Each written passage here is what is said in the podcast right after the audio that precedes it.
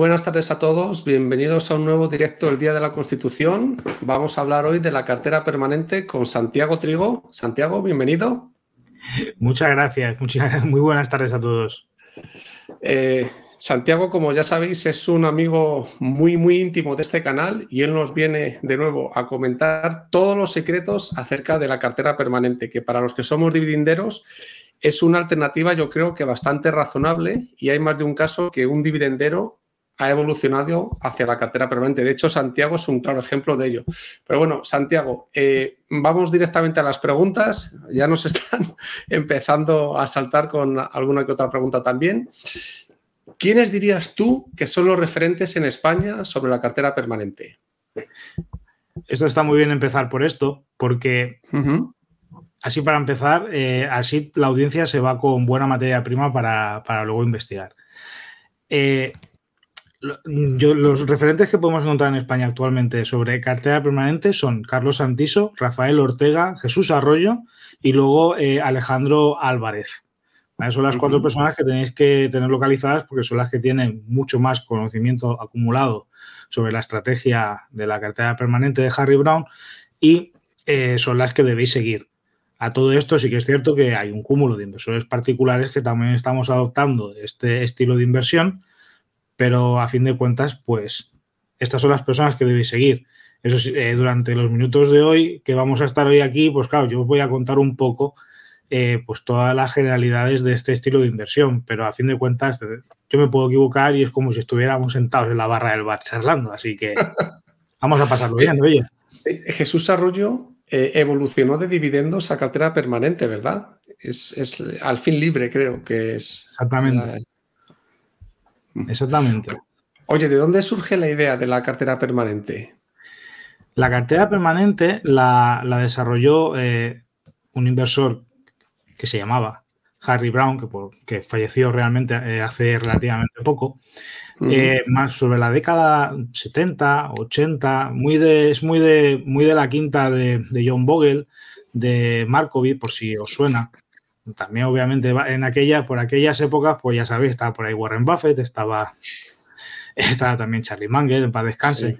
Entonces, pues bueno, ahí vemos que hay una, quinta que salió muy buena, ahí salió mucha chicha para, para, para, para luego las futuras generaciones pudiéramos aprender. Así que estaríamos hablando de, esa época y el perfil de, Harry Brown, pues, aunque luego veréis que la cartera permanente es un estilo de inversión conservador, realmente este hombre, que si veis alguna foto con la cara de bonachón que tenía, era un maldito especulador de materias primas, de, vaya, vaya. de futuros, de, entonces tenía una vasta experiencia sobre macroeconomía y al final, pues, y al final, pues con, el tiempo, pues pudo mm, condensar todo esto para ofrecer un algo muy simplificado que nos funcionara a los inversores particulares que querían invertir tranquilamente en los mercados.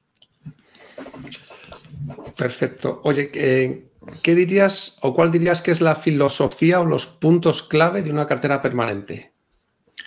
Los puntos claves de una cartera permanente. Pues mira. Para ti. Los puntos claves de una cartera permanente o lo que se busca con una cartera permanente o para qué está diseñada una cartera permanente está, está pensada para el inversor conservador. Y entonces vamos a definir qué es un inversor conservador, porque podríamos decir, bueno, pues inversor conservador es un inversor en bonos, en renta fija. Pues no. Esto lo veremos más adelante. Un inversor conservador lo que busca sobre todo es una preservación patrimonial a lo largo de toda, a lo largo de toda su vida lo que va buscando es una preservación del capital. Y una preservación del capital, estamos hablando de que busca siempre una inversión que supere, que sea real, que supere la inflación ya de entrada y que además nos dé una rentabilidad extra por encima de la inflación. Eso es lo que está buscando este tipo de, este tipo de cartera.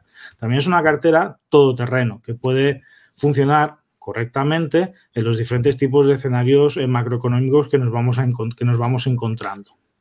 Luego, por otro lado, está pensado para que sea lo más sencillo posible. O sea, es una cartera que es muy importante tener los conceptos básicos, sobre las cuales se pilota, porque realmente es una cartera de make it simple. Obviamente luego nosotros la podemos adaptar y nos podemos complicar todo lo que queramos. Y eh, otra cosa interesante de esta cartera es que eh, está pensada partiendo de la premisa de que nosotros podemos tener unos conocimientos como inversor, unos conocimientos sobre el mercado, pero aparte de la premisa de que la podría usar cualquier persona que no tuviera ni idea o cualquier persona que asuma que no tiene ni idea. yo por mucho que sé, eh, lo que no sé en relación es vasto, enorme. Por lo tanto, es una cartera de piloto automático. ¿Vale? Entonces ya veréis que está basada en una distribución, en una diversificación de tipo estructural. Eso es importante. Ok. Eh, con relación al comportamiento histórico, ¿vale? Porque esto sí que puede ser o es interesante.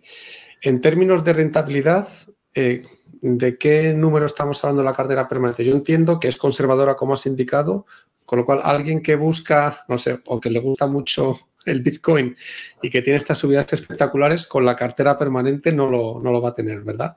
Pues mira, eh, esta pregunta está muy bien porque me la hicieron, me la hicieron directamente en una quedada que tuvimos por aquí, por Barcelona, hace poco, y me preguntaban, oye, pero este tipo de inversión tiene una rentabilidad superior al SP500, y yo le dije claramente, no, no, este tipo de cartera no, no persigue superar al SP500, es otro tipo de, es otro tipo, va por otro camino.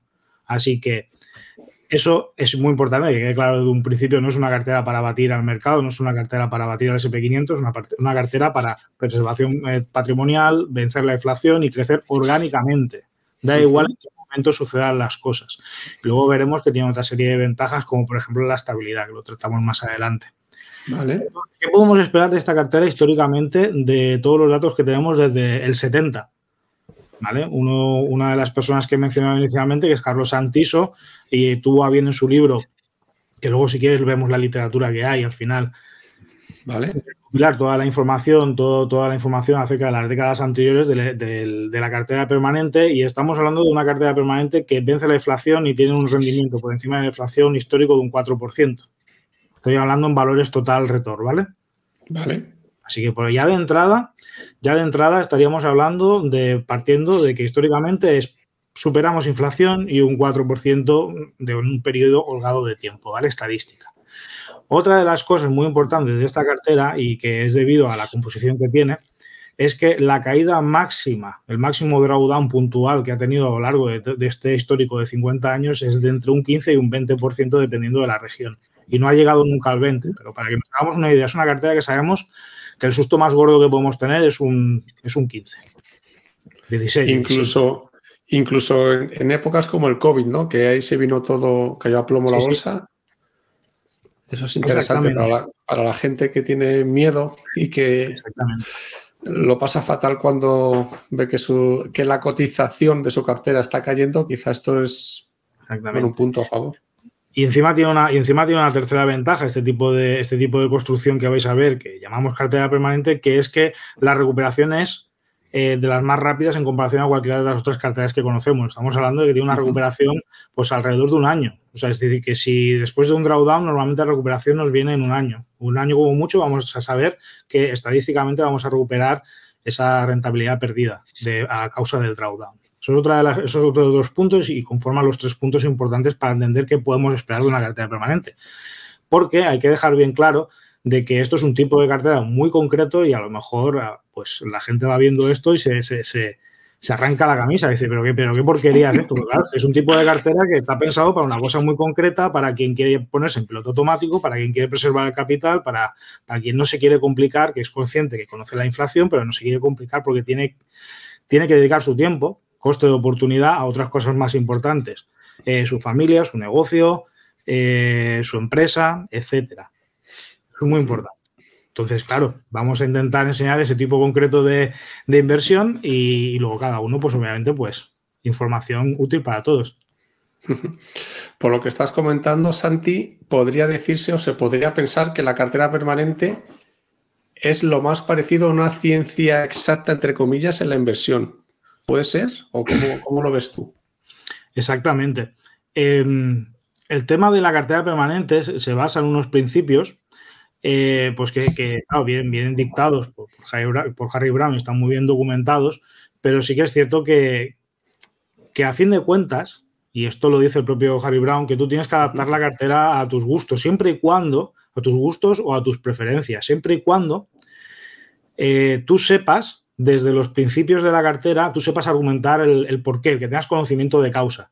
Es decir, sí que es cierto que hay unas reglas canónicas que eso es lo que me gustaría que viéramos a lo largo de este rato, eh, que conforman y que dan el sentido al porqué del comportamiento de este tipo de cartera. Entonces, si nosotros luego queremos añadir algo más, que sepamos argumentar el por qué quiero añadirlo y saber qué voy a romper o qué, o voy a o qué, o que estoy tocando que puede hacer mal. Es decir, yo sé que haciendo esto voy a ganar por esto, pero voy a, voy a perder por este otro lado. Si tú tienes conocimiento de causa, adelante. Si lo dice, lo dice Harry Brown perfectamente, porque al principio no había rates. En cambio, en cambio, cuando entraron los rates, él fue el primero que dijo, ostras, esto es interesante para incorporar la cartera permanente. O incluso le preguntaron, bueno, ¿y qué pasa con las materias primas? Las materias primas también forman parte del ciclo y, tú no las has incluido. Pues él obviamente hizo su estudio de, correlaciones y dijo, bueno, pues yo no lo veo, pero si tú lo ves, te haces este estudio y, consideras que te puede valer, para adelante. Es que, es que a fin de cuentas, lo que hizo fue una base teórica mínima viable que demostró que funcionaba, pero a fin de cuentas no es una religión. Es una religión, sí que es cierto que, obviamente alrededor de este ecosistema pues hay un montón de gente invirtiendo alrededor de la cartera permanente y sí que es cierto que hay gente que, pues que te puede decir, oye, pues mira, considero que esto no es una cartera permanente o esto, eh, aquí me falla esto y saber decir, sí, es correcto la teoría nos dice esto, pero yo he hecho esto por estos motivos y soy consciente de que gano por aquí y pierdo por allá. Ahí está la clave, que no es ni blanco ni negro, que tú sepas por qué y el por qué y lo que estás causando a raíz de eso. El propio Harry Brown fue evolucionando su cartera permanente. Entonces, teniendo esto como base y ya avanzando un poquito más, eh, si nos puedes describir cuál es la composición de una cartera permanente, eh, para los que nos están escuchando que son muy dividinderos, ver cómo podría encajar ahí.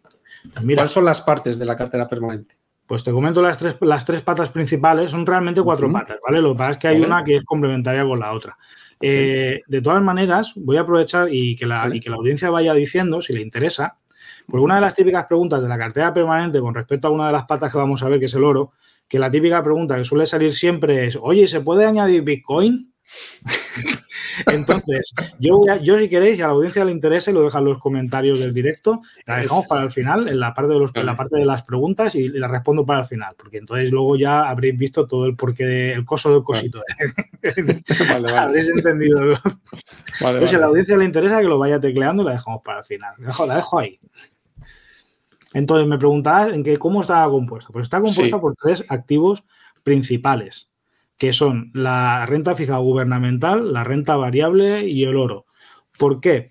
Porque son activos que históricamente están descorrelacionados entre ellos. Son los tres activos más grandes, más globales, que están en una descorrelación real. Entonces, hay una cuarta, parte, una cuarta pata que es la liquidez.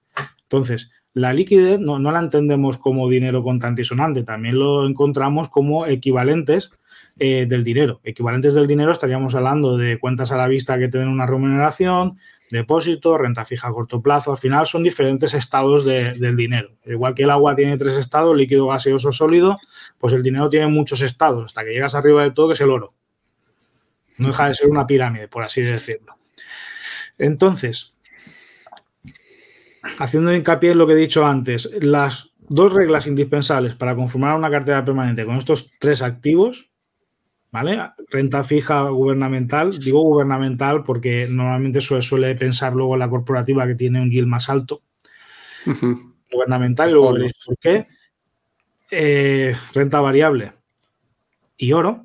Las dos reglas indispensables es que tienen que ser activos históricamente descorrelacionados. Esto lo hemos visto ahora porque con estos tres activos y luego también hay que pensarlo para posibles activos que queramos añadir.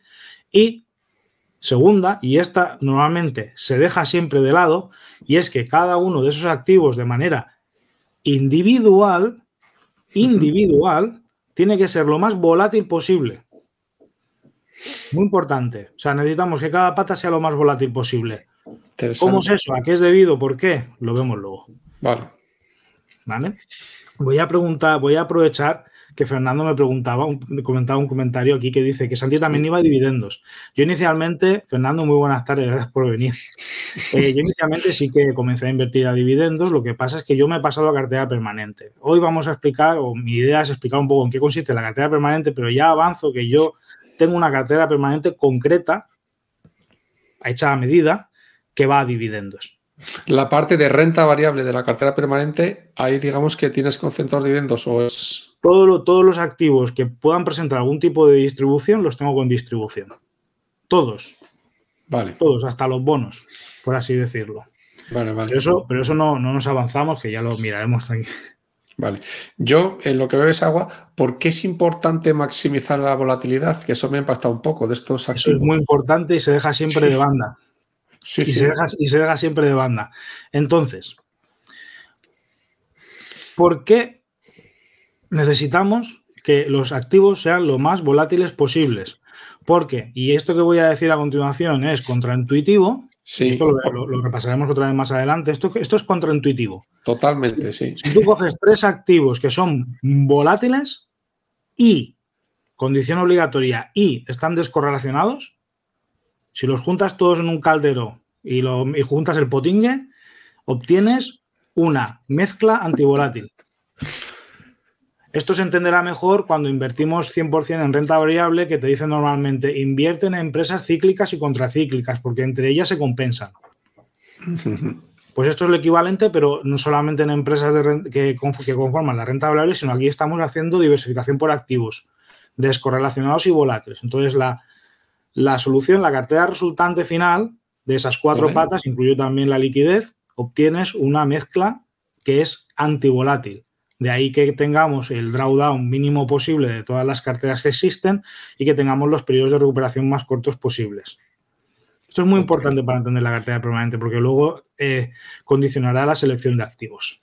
Ok, aprovechamos una pregunta que nos hace Joan Ray. Buenas tardes, una pregunta.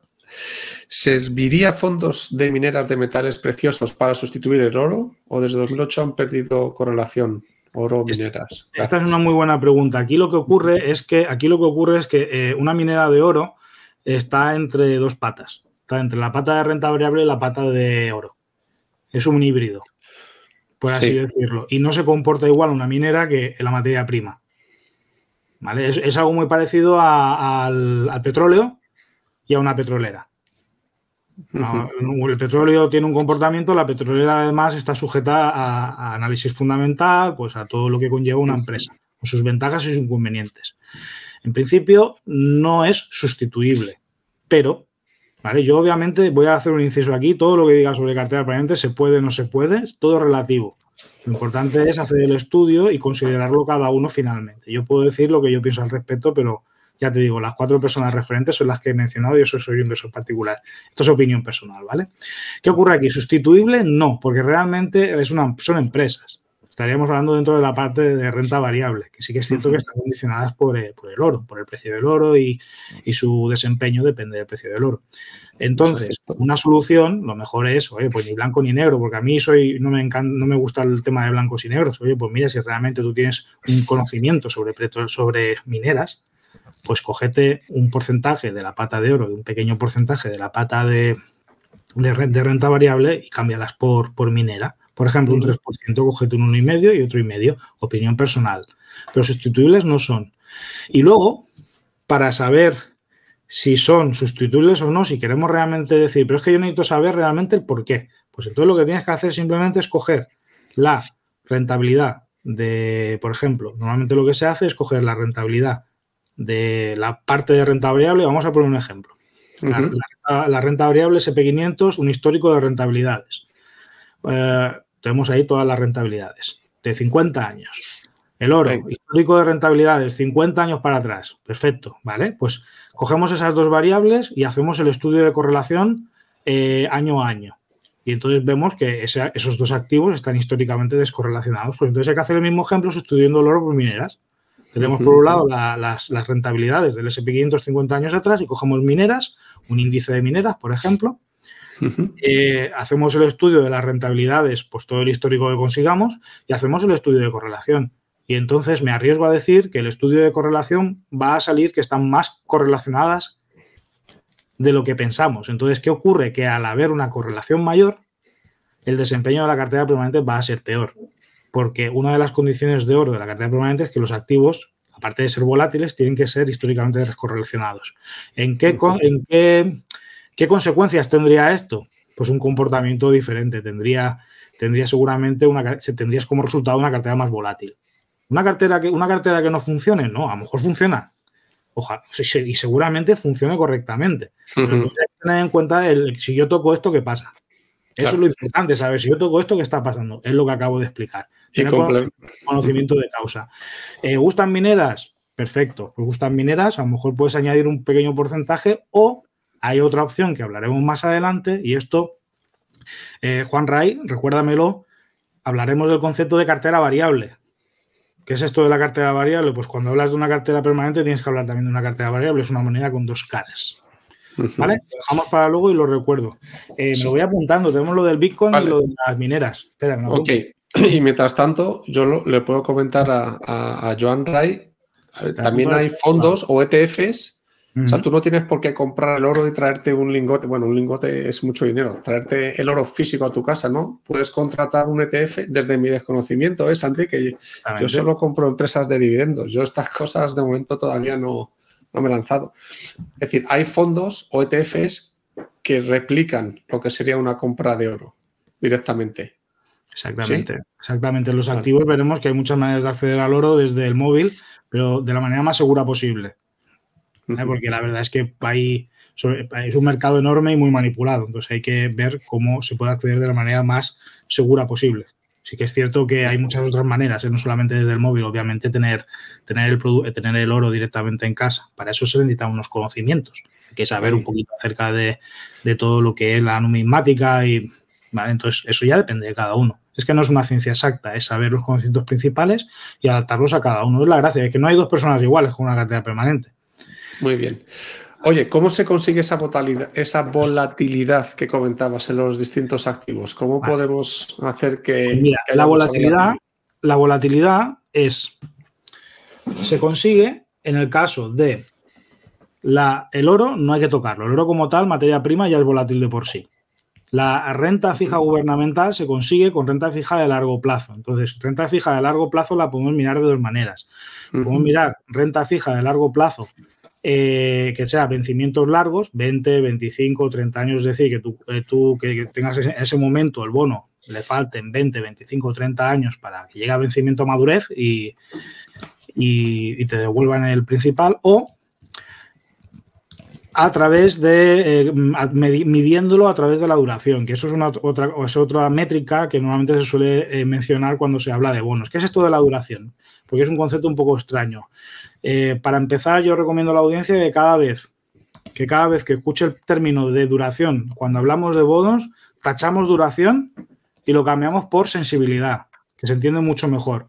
La duración se mide en tiempo, igual que el vencimiento, igual que el, tiempo de vencimiento de un bono, y lo que te está diciendo es, y lo que te está diciendo es la sensibilidad de un bono. Y lo voy a poner como un ejemplo, y lo voy a poner como un ejemplo que se va a entender rápidamente. Un bono con vencimiento a 30 años no necesita mucha explicación, es un bono que vence a 30 años. Pues en cambio ese bono, si lo hablamos en duración, pues a lo mejor ese bono tendrá aproximadamente, y esto hay una fórmula y hay, y hay formaciones, pues lo voy a tirar, voy a pegar ahí un tiro gordo, pues ese bono va a tener una duración de 25 años. Pero Santi, ¿cómo es posible que ese bono tenga un vencimiento a 30 años, pero tenga una duración de 25 años? Pues esto se debe a que con la duración lo que estás haciendo es traer el dinero de, de 30 años para allá el valor real del dinero de 30 años te lo estás trayendo a, tiempo presente. Por lo tanto, vale menos, porque hay una cosa que se llama inflación. ¿Se entiende? Entonces, entonces, un bono de 30 años tiene una duración de 25, porque está contando el valor del dinero, lo trae a tiempo presente, de los repartos de los cupones. Esto si hay dudas, que me lo diga la audiencia y lo vuelvo a repetir, porque es muy importante saber diferenciar. Vencimiento de duración, duración es sensibilidad, es una medida de sensibilidad que luego te da pie a hacer otros cálculos sobre bonos. Esto ya es más avanzado y hay información. He puesto un chiste muy malo en los comentarios. Sí, sí, tiene bono. Tiene mucho talento. Entonces, esto es en el caso de la renta fija, pero en el caso de la renta variable, eh, Harry Brown decía, Renta variable necesitamos la renta variable más volátil que haya. ¿En qué invertimos? Que ten en cuenta que este tío un trader, un especulador. pues invertimos en small caps, invertimos en, growth e invertimos en, momentum. Sí, sí. Y te dice, no, no, una cartera permanente, la renta variable tiene que tener estas tres ¿Debido a qué? Porque las small cap, pues son small caps, son mucho más volátiles. las acciones de growth presentan unas expectativas de crecimiento más grandes, por lo tanto también son más volátiles, y las empresas de momentum, las empresas que tienen inercia, pues tienen un alfa mayor que la del mercado. Es decir, si el mercado sube uno, pues esas suben más, porque tiene un alfa superior a uno. Entonces, claro, en aquel entonces eh, había varias opciones, o te ibas a coger acciones individuales, lo cual eh, era un poco contraintuitivo con uno de los principios de la cartera permanente, que es la sencillez. Claro, eso, sí, sí, yo, a, mí, eso me da un poco de, pues en, aquel momento, teníamos pues, los, fondos, un fondo tradicional, ¿vale? Un mutual fund, tenía un fondo tradicional, pues eh, dedicado a, a small caps, si lo traemos a, si lo traemos a España se nos vienen nombres rápidos, ¿no? Small Caps español, pues, eh, pues mm, otro fondo que invierta en empresas de momento, otro fondo que invierta en, en, en, growth, etcétera. Entonces, en aquel momento había esos vehículos y más adelante, pues tenemos también ETFs para hacerlo, ¿vale? Pero es muy importante quedaros con esos tres temas. Volatilidad en renta variable, small caps, crecimiento y momento. Es así como conseguimos esa volatilidad. Entonces, juntando todo eso, los, tres, esas, tres, esas condiciones con las tres patas, es como conseguimos la cartera antivolátil de, de Harry Brown. ¿Vale? Ok, mira, hay una pregunta súper interesante de Eduardo que yo lo plantearía en las dos direcciones. Eh, te dice, ¿cómo plantearías el traspaso de una cartera de dividendos a una cartera permanente cuando ya te vayas acercando a la jubilación? Eh, bueno, la rentabilidad es esperable en una cartera permanente o la qué rentabilidad. Ahí comentaste que. Sí. Eh, respondo primero la, la, segunda pregunta, Eduardo, porque lo hemos tratado al principio del directo, luego lo tendrás grabado y, lo tendrás también, eh, lo podrás ver. La rentabilidad esperada histórica de una cartera permanente es la inflación más un 4%. ¿Vale? Y esto lo saco, voy a decirlo, esto no me lo saco yo de la manga, esto me lo saco del libro del inversor conservador de Carlos Santiso, un gran libro que os recomiendo que leáis porque es muy conciso y no solamente trata la cartera permanente, sino que también hablas de otros activos como la renta variable, la renta fija, que es un gran desconocido, y el oro. Es un libro muy global, aprendes bastantes cositas de diferentes temas. la, primera, la segunda pregunta está resuelta. La primera pregunta... por encima de la inflación. Sí, sí, o sea, inflación y un 4%, entonces, o sea, está bien. Es para crecer es una cartera para crecer orgánicamente. para, es, para, dejarla en barbecho y, y, que vaya haciendo. Tiene una serie de premisas, tiene una serie de reglas para ir manejándolas, tiene un algoritmo, por así decirlo, un algoritmo manual que llevamos nosotros para, para actuar, pero es, es unas reglas que simplemente hay que seguir un manual de instrucciones. La segunda pregunta... Eduardo plantea traspasarla de dividendos a cartera permanente. Yo digo, ¿y no puede ser también al revés? ¿Eso cómo, cómo lo ves? Me tendrías que decir, Eduardo, y aquí ya no quiero, no quiero ir de asesor, porque no soy un asesor, me tendrías que decir si tú tienes una cartera de acciones individuales, tienes fondos, tienes, hay diferentes maneras de plantear el, de plantear el traspaso. Déjamelo por escrito, si quieres te lo respondo luego, Eduardo. Me lo apunto en el chat privado, traspaso. De todas maneras, en, en tu, en, o sea, yo, en mi caso particular, yo estoy ahora con dividendos, acciones individuales. ¿Yo me plantearía traspasarlo a una cartera permanente? Yo creo que no. Al jubilar, me digo. Y al revés, si ahora tuviese una cartera permanente, ¿lo traspasarías la verdad para tener más rentas? También la verdad es que una cartera permanente no es, no es, es muy complementaria con cualquier otro tipo de cartera. De hecho, el propio Carlos Santiso tiene cartera permanente y luego tiene una, y luego tiene una cartera variable tiene una cartera de, renta variable. Es un tipo de inversión que es completamente, eh, se puede compaginar. De hecho, si tienes una cartera, Eduardo, por ejemplo, si tienes una cartera de dividendos, sin entrar en estudiarlo, ¿vale? Si tienes una cartera de dividendos, tienes un flujo. Es un flujo de efectivo que te genera esa cartera. Lo puedes derivar a tu cartera por a, cartera permanente. Habría, eso, eso, ya es más a título personal. Déjalo y a ver si te puedo, echar la mano. Oye, aquí Jesús Galán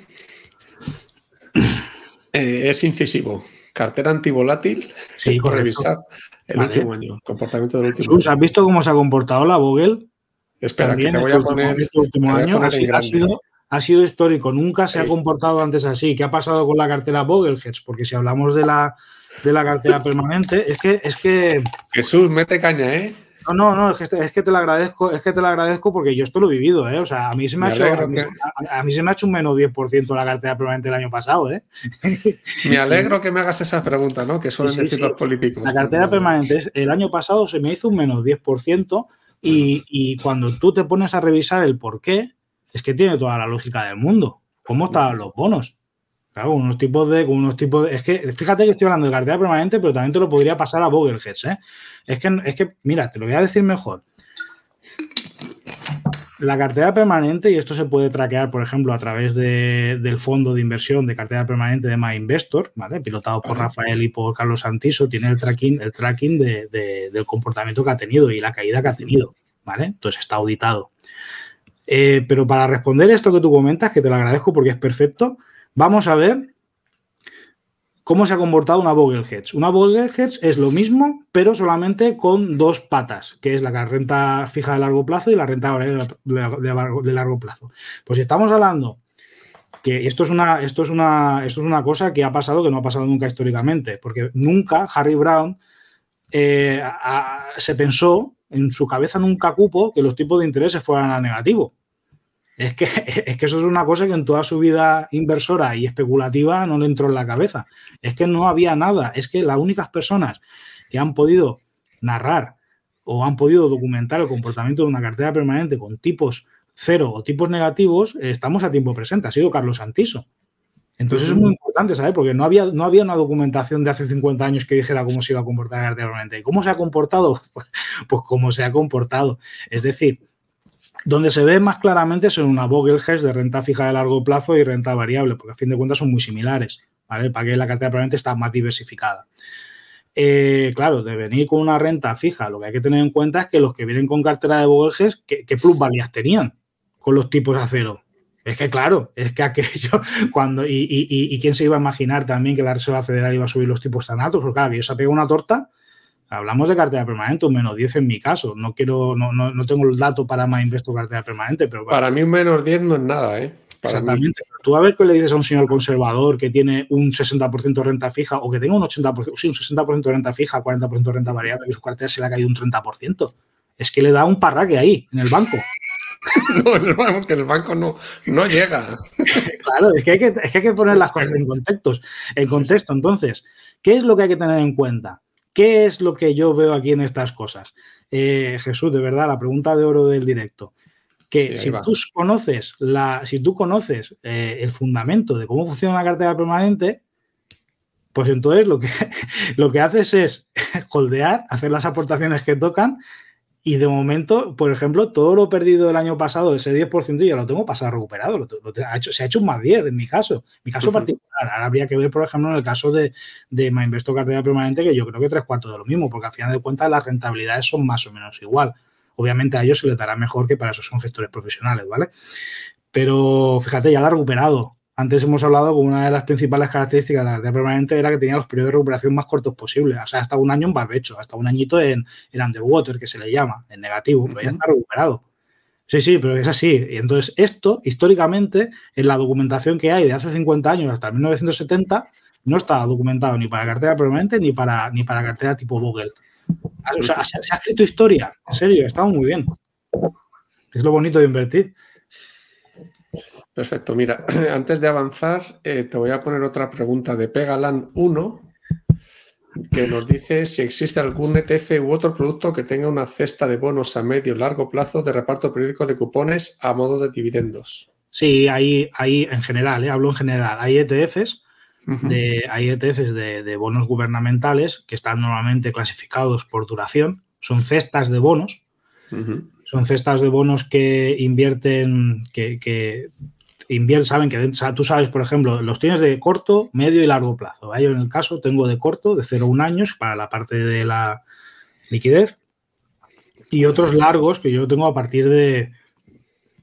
Tengo uno de 15, de 15 a 30 años de, que tiene una cesta de bonos con un vencimiento entre 15 y 30 años y luego tengo otro que es bonos de duración 20 años. Ya está. Entonces, sí, y van repartiendo, reparten dividendos porque al ser un ETF, un ETF se comporta como una, se comporta como una acción y reparten dividendos. Y luego te metes en el kit de la, de la gestora y tienes el histórico de reparto de dividendos. Yo empleo, yo empleo eso. También tienes la versión de acumulación. ¿eh? Aquí ya se puede elegir tanto en acumulación como en distribución y luego los vencimientos que tú quieras, a corto, medio, largo plazo, hay de todo.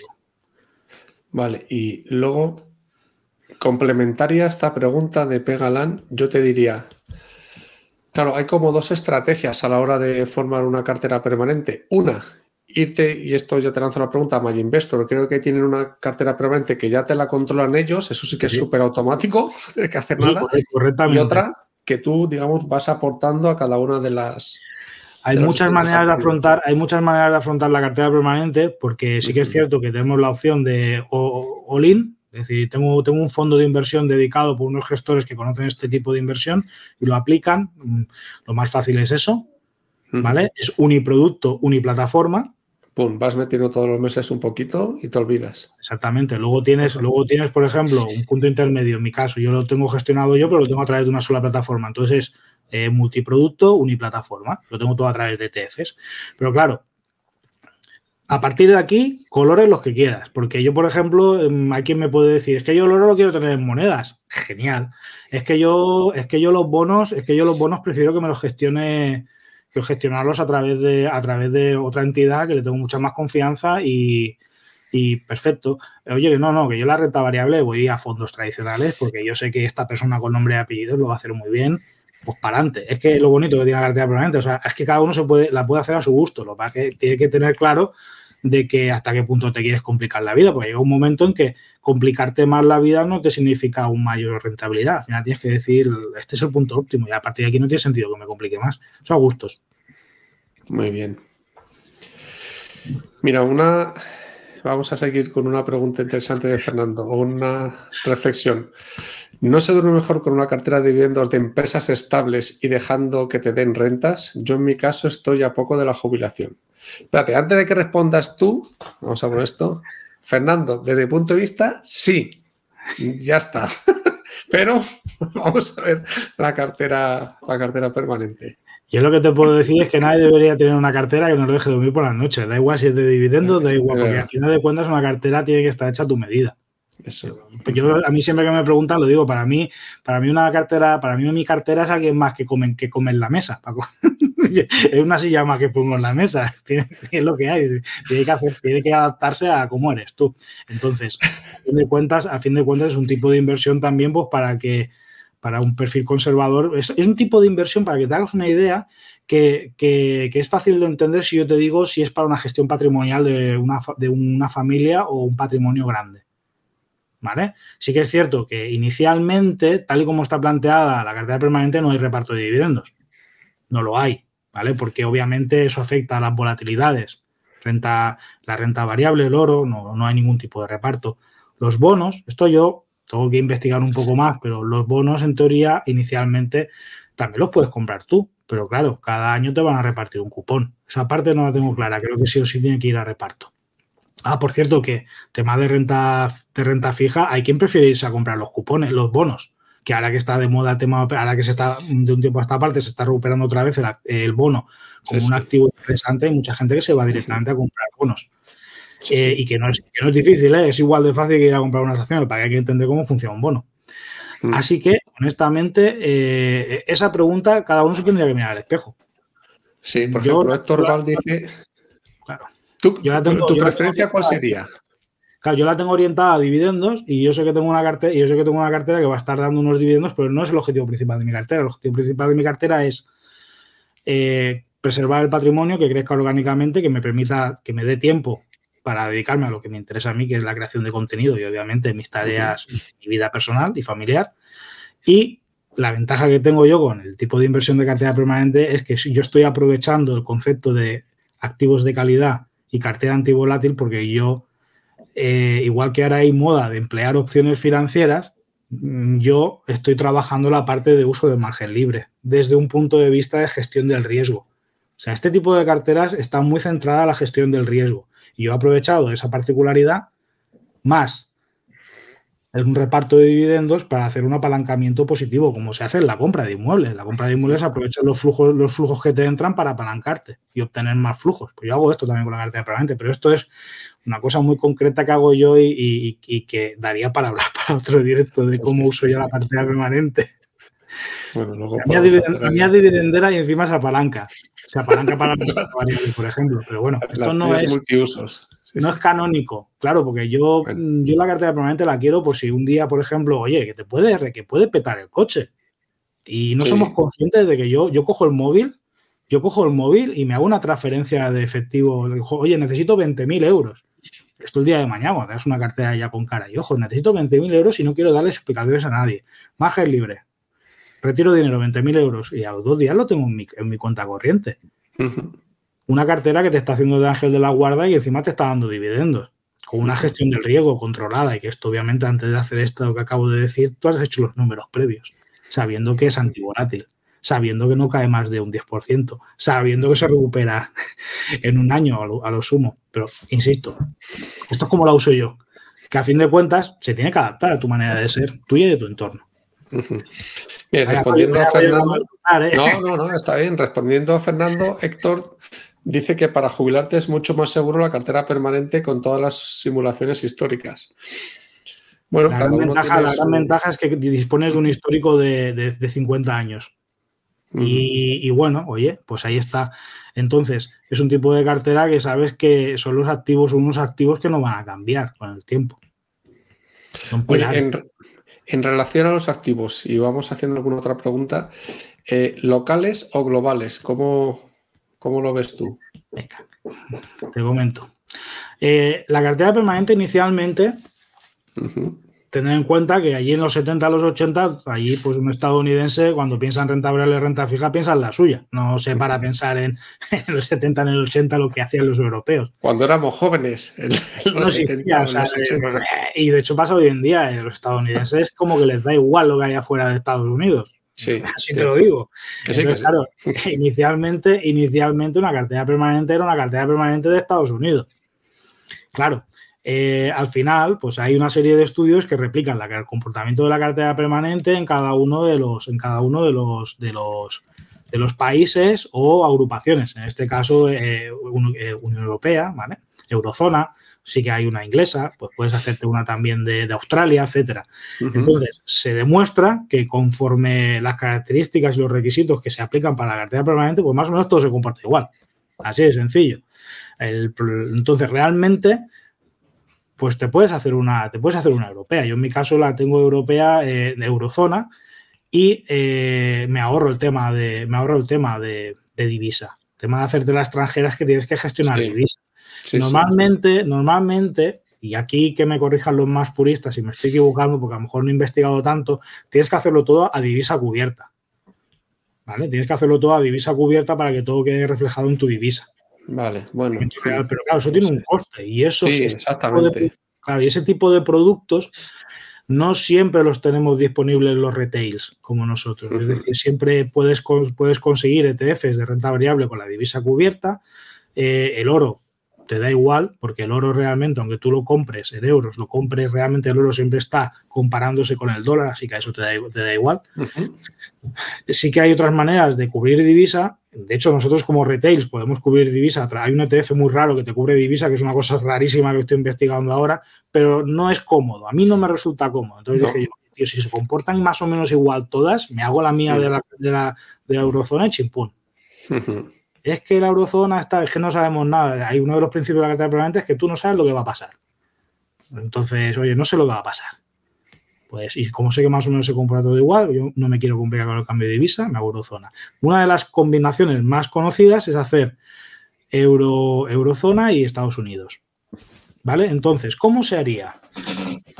¿Cómo se haría? Porque aquí entra en juego, entra en juego eh, varias cosas. Que las que igual que Harry Brown en su día estaba con las eh, con la renta variable y claro, las empresas antiguamente eran mucho más locales que son ahora, que ahora son mucho más globales, ¿vale? Entonces, claro, ahora tenemos esa, esa, prestación, que las empresas realmente ya no son, no son locales, son todas globales, aunque estén cotizando en Estados Unidos. Y luego también nosotros como usuarios tenemos unas herramientas que no había antes. Tenemos una facilidad para poder, para poder operar y conseguir cierto tipo de productos. Entonces, Opciones, opciones, opciones aceptadas para una cartera permanente local, pues puede ser, eh, normalmente es muy importante que si vamos a hacer eurozona, sean empresas de la eurozona, no sean empresas solo de Europa. Porque entonces encontraremos que hay empresas, que hay empresas que, se, que están fuera de la eurozona, que no pasaría nada, pero lo que tenemos que mirar sobre todo es la parte de la renta fija que a la que llegaremos ahora. Entonces, normalmente la gente lo que suele hacer es va solamente a empresas de eurozona o coge empresas de eurozona y luego se va también a cogerse un poquito de, empresas estadounidenses. Y luego, Eh, otra opción que hay, gente que se va directamente a, cogerse un, indexado mundial, sin problema. ¿vale? Se va se quiere complicar y oye, me hago un indexado mundial y no me caliente en la cabeza. está, oye, pues mira, pues para adelante. Mientras, mientras tú tengas claro el comportamiento que va a tener eso, no hay ningún problema. ¿Vale? Inicialmente, pues debería ser lo que yo he comentado. Small caps, crecimiento y momento. Pero bueno, a fin de cuentas. Sí, sí, sí. sí. Entonces, sí, sí. ¿dónde está, dónde, está, ¿dónde está el tema que hay que ser muy estricto? El tema de la rentabilidad hemos visto que se ha vuelto muy flexible a raíz de cómo hemos crecido. Donde hay que ser muy exigentes, donde, donde hay que ser muy estrictos en el tema de la pata de renta fija. Entonces, en el tema de la pata de renta fija, como renta fija gubernamental, es muy importante que sea la renta fija gubernamental de ese estado, que es obvio, no podemos hacer eurozona y coger renta fija de Estados Unidos o coger renta fija de Reino Unido. hay que tenerlo en cuenta. Si haciendo eurozona, no coja renta fija de Reino Unido. Exactamente. Entonces, pero esto es muy fácil de entender. Tiene que haber una simetría. ¿Por qué? Porque enfrentamos renta fija con renta variable. ¿Vale? Y de la misma manera que enfrentamos el oro con el dinero, con el dinero fiduciario. Dinero de verdad versus dinero de mentira. ¿Vale? Aprovecho para hacer un inciso. La parte de liquidez tiene una función dentro de la cartera permanente. Me parece que está ahí molestando. no. Sobrevivir. Al fin libre necesita un poquito de cash, ¿no? Para los gastos. Y porque recuerdo que ahora estamos en un momento en que, oh, sorpresa, la renta, la, liquidez da rentabilidad en forma de fondos monetarios, en forma de renta fija de corto plazo. Ah, sirve para cosas. También te aguanta la cartera. Y también se adapta, es la pata que mejor se adapta a los, tipos a los cambios de tipos de interés, a la subida de tipos de interés. En corto plazo. Sabemos que las empresas son las que mejor al final acaban digiriendo el cambio de tipo de interés y la inflación. Entonces, tenemos claro el tema de, tenemos claro el tema de las simetrías. Eh, una de las cosas que una de las cosas que veo yo es el tema de coger, por ejemplo, eh, por ejemplo, una de las cosas que he visto, que lo que mencionaba es que a lo mejor cogemos eh, renta variable de la eurozona, pero cogemos eh, renta fija de, Europa. Entonces hay que vigilar porque, por ejemplo, ahí se nos han colado unos bonos de Reino Unido, que eso haría, que estaría, estaría mal. A ver, eso funcionaría bien. Por añadir unos bonos de Reino Unido no va a cambiar, pero hay que tener en cuenta que eso nos va a afectar luego a la volatilidad, porque hay una renta fija de un país que no corresponde con el resto de la composición de la. Sí, digamos que, no es simétrico, ¿no? Por lo que estás comentando. Vale. Exactamente. No tiene más, es simplemente tener en cuenta que tenemos que tener claro las simetrías. Vale. Oye, te voy a lanzar una pregunta a ver si tú la entiendes, porque Héctor Val pilota mucho de cartera permanente. Y es 0405 usa ropa más de 20 con reparto, no, no. Sí, son, esos son, me está dando unos, son unos códigos, eh, son unos tickers, ¿vale? Entiendo, son unos tickers eh, de renta, de productos relacionados con la renta fija. Y en el 20, una de dos, o será vencimiento o será duración de reparto. Vale, que luego pone en acumulación el... En el DLTA. El DLTA es un ETF, sí. Gracias, Héctor. El DLTA, el DLTA es un ETF muy conocido de, renta fija americana, ¿verdad, Héctor? Yo que el tema americano, y de hecho voy a aprovechar, voy a aprovechar que, que, has saludado, me vas a, me vas a permitir que, Por supuesto, no he hablado contigo, pero está aquí en el chat Pablo Nogales, ¿vale? Que Pablo Nogales ha pasado a, ha pasado a saludar.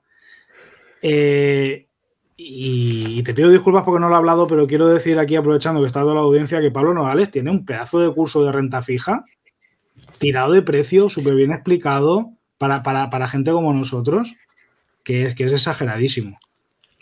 sí, porque de renta fija no hay prácticamente casi nada, ¿verdad? Todo está enfocado a, Renta fija ahora mismo la gente se está empezando a la gente se está empezando a interesar en renta fija, ¿vale? Pero ahora hay muy poco material de ahí todavía, todavía fecha de hoy poco material de renta fija y, Pablo, y Pablo, por ejemplo, Pablo Nogales, que está aquí invirtiendo en uno mismo, se ha molestado en condensarlo todo, la teoría, explicarlo y realmente tiene un curso de, un curso de renta fija pensado para nosotros con, un precio para nosotros, sin ningún, que no ninguna tontería, a través de una plataforma de formación típica, que es que vale mucho la pena para entender cómo funciona este activo tan desconocido.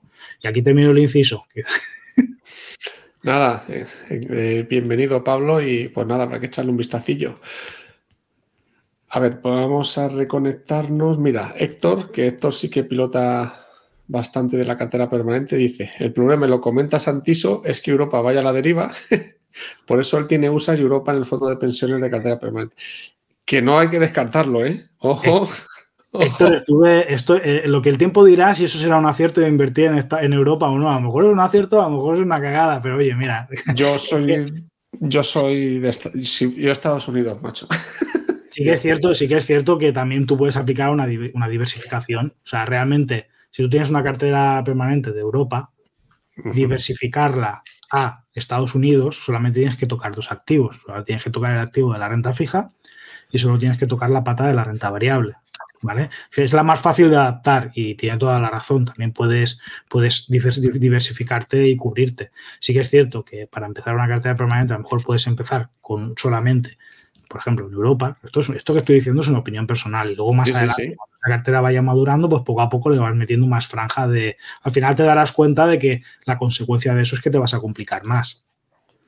¿Vale? Te vas a complicar más porque vas a tener que meter más activos, vas a tener, vas a tener que vigilar divisa, etcétera. Es un terreno que yo tengo pendiente de investigar. ¿Vale? A tanto, a tanto no se llega. Entonces, es muy importante. Y aprovechando lo que dice Héctor, gracias Héctor, eh, estuve escuchando la última, la última, el último directo que se retransmitió, que estaba Rafael y Carlos Santiso, y de hecho ellos, y corrígeme si me equivoco, es que tienen diversificación mundial, es decir, tienen cartera permanente de Japón, cartera permanente de, Australia, cartera permanente del Reino Unido, cartera permanente, es una locura, digo. Pero, y ellos te lo pueden vender como todo. o sea, una cartera permanente de carteras permanente o un ETF con muchas carteras permanentes. Porque la, parte del oro, porque la parte del oro y la parte de la renta, la parte de la liquidez es común. A mí eso sí que me gusta, ¿eh? eso sí que es piloto automático, como el gato este que va haciendo así con la mano. Que por cierto, hablando del gato, si quieres hablamos un poco del algoritmo para pilotarla. Pues venga, vale, sí. Sí. Pues mira. Luego, oye, el tema del rebalanceo, que no lo hemos contado, yo creo que eso, eso. sí que está interesante. Tema del rebalanceo. Eh, una cartera permanente está pensada para, que funcione sola. tiene una especie de algoritmo. Ya vemos en este caso los rebalanceos. ¿Vale? Cómo se pilota. Eh, una composición de cartera permanente son eh, básicamente el mismo peso las cuatro patas, un 25%. No tiene ningún secreto. Entonces, siempre vamos a intentar que la proporción se mantenga en este 25%. Entonces, para ello nosotros podemos hacer un, reajuste periódico, es decir, en esta fecha yo voy a hacer un reajuste, lo voy a poner, voy a hacer un reset, o puedo hacer un estudio por, puedo hacer un ajuste por bandas. Normalmente por bandas es que yo dejo los activos que bailen dentro del 15-35%, los dejo bailar y los dejo que se vayan comportando. ¿Vale? Eso me permite dejar correr ganancias y eso me permite aportar luego al, que está más abajo. Entonces, en el caso de reajuste periódico, lo que pasa es que tiene un problema. que tú imagínate dos casos diferentes. Que yo Mm, justo reajusto el día 1 de enero y resulta que en febrero hay un crash bursátil, me acuerdo en todo el mundo, ¿sabes? Me caen. Y que, y que estás no paras de ajustar, habrá límites, ¿no? De decir, bueno. y ahora te pongo el segundo, claro, yo no voy a reajustar hasta el año que viene, entonces me como todo el drawdown. Entonces, ahora te voy a poner otro caso. Ahora, el segundo caso, que tú tienes una carta permanente y tú, pues resulta que porque, eh, porque es así de chulo, en vez de reajustar en, en enero, tú haces el reajuste en marzo pues hay scrap bursátil en, en febrero y dices, hostia, qué bien, voy a reajustar y te hinchas, a comprar ahí. Claro, entonces, claro, el desempeño de la cartera permanente, de, en mi caso, sería mucho más pobre que el, desempeño de tu cartera permanente que has comprado justo después de scrap bursátil, que has rebalanceado, que has reajustado. Entonces, ese es el problema del reajuste periódico, de que eh, puede pasar un evento entre medio de los reajustes que según donde te caiga a ti, antes o después te puede ir mejor o peor. Por eso está la otra versión de, de las bandas.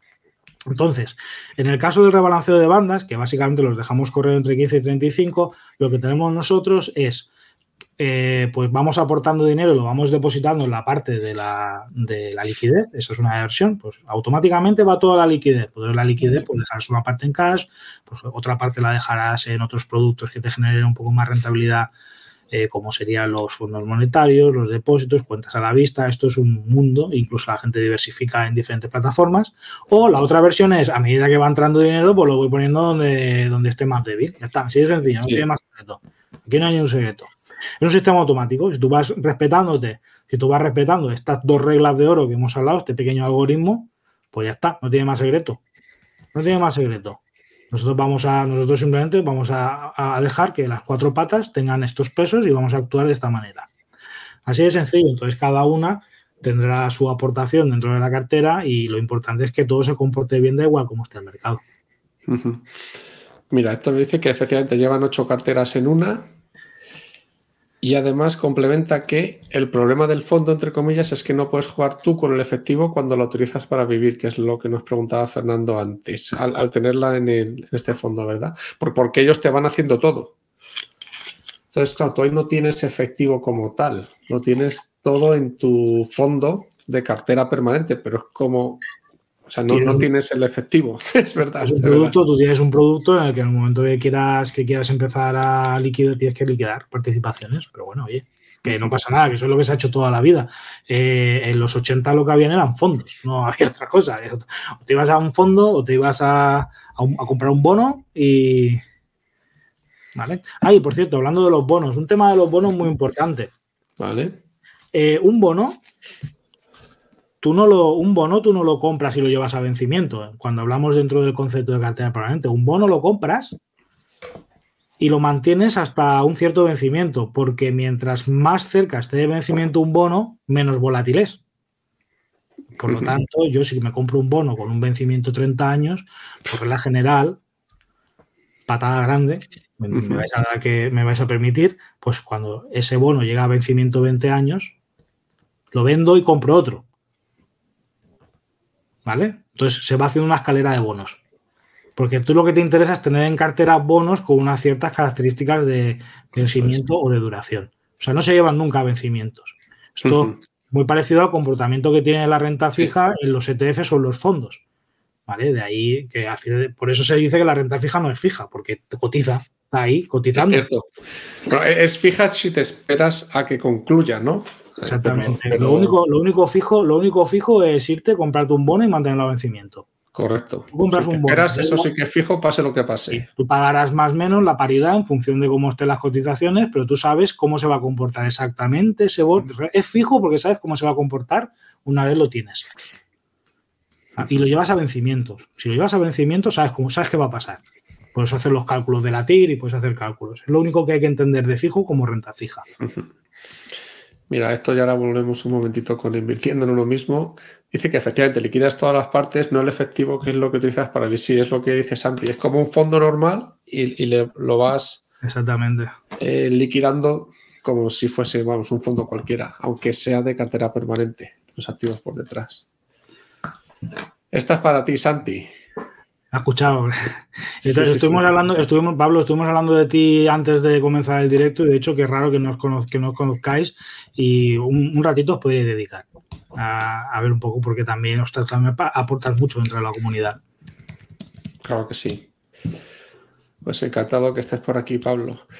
vamos a seguir. Eh, ya que estamos con fondos, ETFs y demás, eh, ¿Qué fondos eh, existen, además del ya comentado de MyInvestor, para la, si alguien quiere, pues eso, eh, crearse una cartera permanente de una forma un poquito más sencilla? Yo fondos, fondos que piloten la cartera permanente no conozco más. Sí que es cierto que es bien sencillo. Cartera permanente. MyInvestor, cartera permanente. Es bastante, es muy estructurado, una ciencia exacta. Sí. Y aquí solo hay un fondo.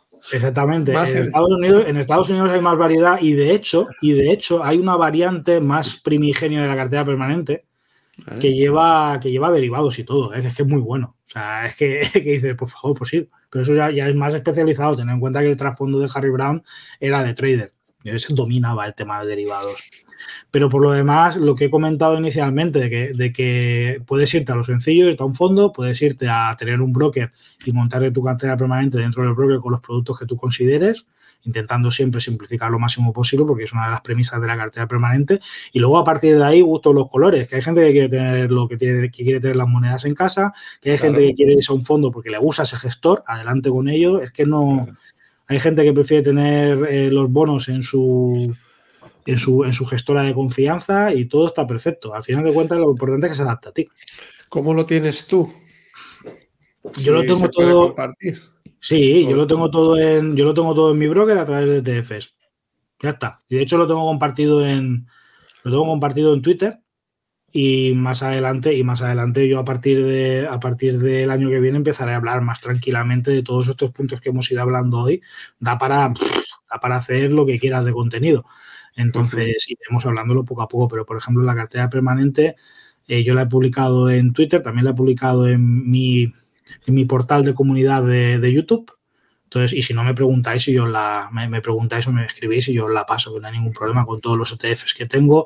Y es la mía personal que está orientada a, que está orientada a dividendos. Pero bueno, de ahí hay muchos activos que son muy comunes. Y eso te quería preguntar, y ya concluimos con lo que, o vamos, concluimos, no, todavía no concluimos, pero ya reconectamos con lo que nos preguntó Fernando y también Eduardo.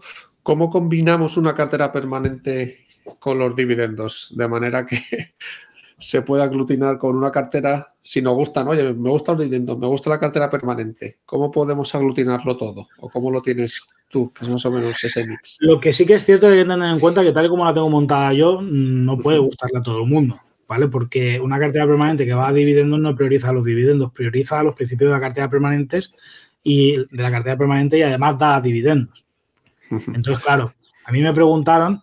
A mí ¿Cómo compras oro? Pregunta Daniel. ah, vale, perfecto, sí, es verdad. Que oro, yo por ejemplo, me, en el caso de comprar oro, en el caso de comprar oro, yo lo tengo, la cartera mía la tengo en de giro, pero en Interactive también se puede comprar. Lo muy importante, lo más cercano, lo más cercano y lo más seguro eh, como activo que no sea oro físico es ir a un ETF de réplica física, un ETF, perdón, perdón, esto que he dicho es incorrecto. Un, ETF de oro físico. Un ETF de oro físico es, es, un ETF que está compuesto por una cartera de oro físico que está custodiado en cámaras y que está, y que está controlado con revisiones periódicas. ¿Vale? Entonces, eso es un tipo de exposición sobre oro físico. Esto es muy importante porque hay muchas exposiciones sobre oro a través de derivados, a través de derivados sobre ese oro físico. Entonces, eh, entonces ese oro sabes que está custodiado en cámaras y que está, y que está eh, auditado periódicamente y que sabes que para cada acción de ese ETF le corresponde tanto peso de oro.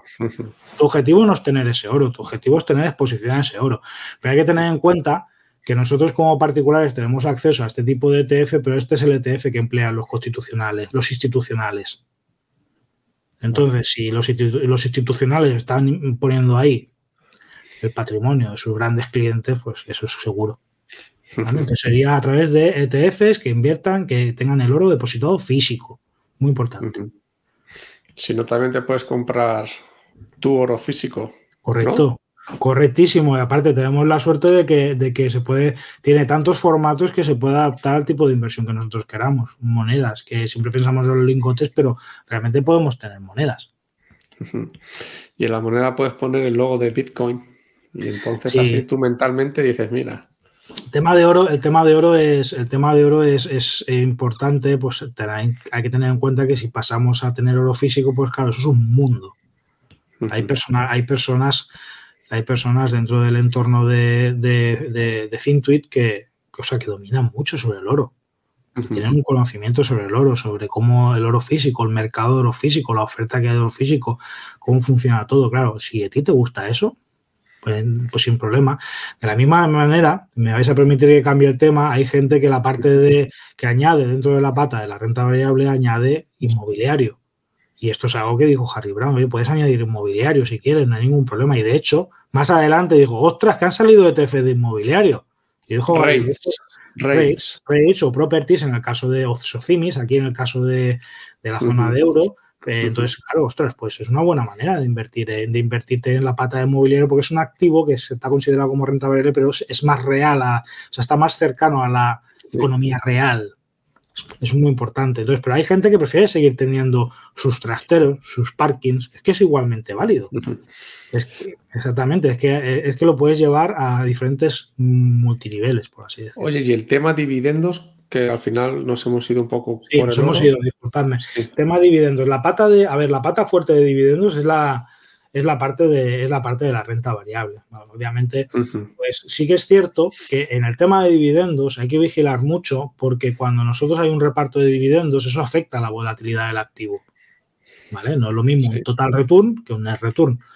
Eh, no es lo mismo el IBEX sin dividendos que el IBEX con dividendos. Eso no tiene nada que ver. Sí, sí, Lo tenemos rápido en la cabeza. Entonces, claro, si cogemos, si nosotros vamos buscando, y esto es una peculiaridad que yo considero que rompo una de las reglas de la cartera permanente, es que si yo voy a coger renta variable que reparta dividendos, pues lo más probable es que haya una afectación en la volatilidad. Entonces, eso hay que asumirlo.